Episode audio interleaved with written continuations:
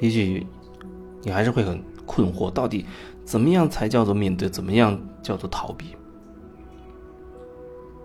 有人就像有人，我遇到一些人，他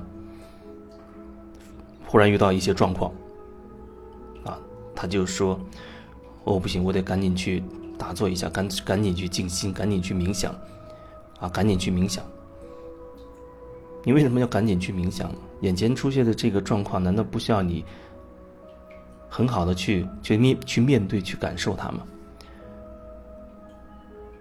他觉得自己遇到这件事情，立马就去冥想，就去静心，那才是面对。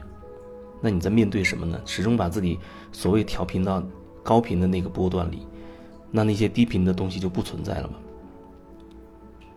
原本。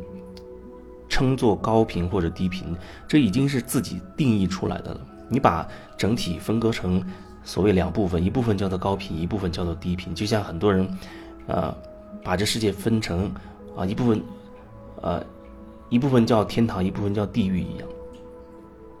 可是无论你怎么去划分它，你都是在整体里面画这些线条，它还是还是整体的一部分，它永远都是整体的一部分。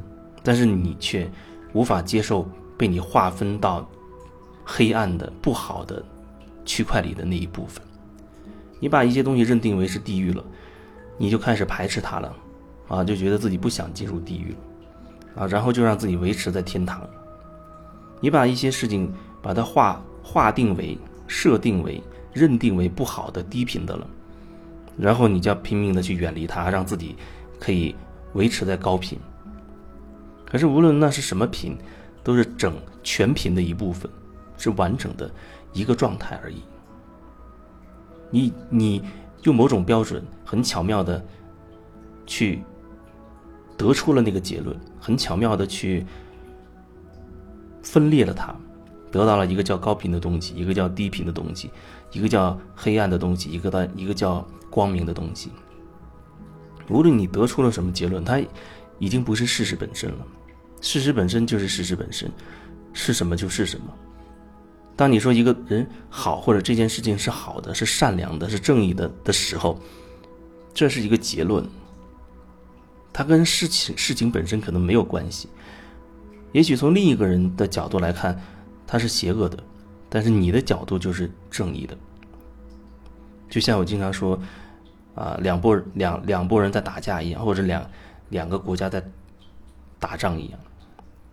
谁都会说自己是正义的一方，谁都会说对方是侵略的或者怎么样。他可以找出很多很多有史以来的证据，无论是哪一方，都能找出很多有利于自己的证据，证明自己打的合情合理。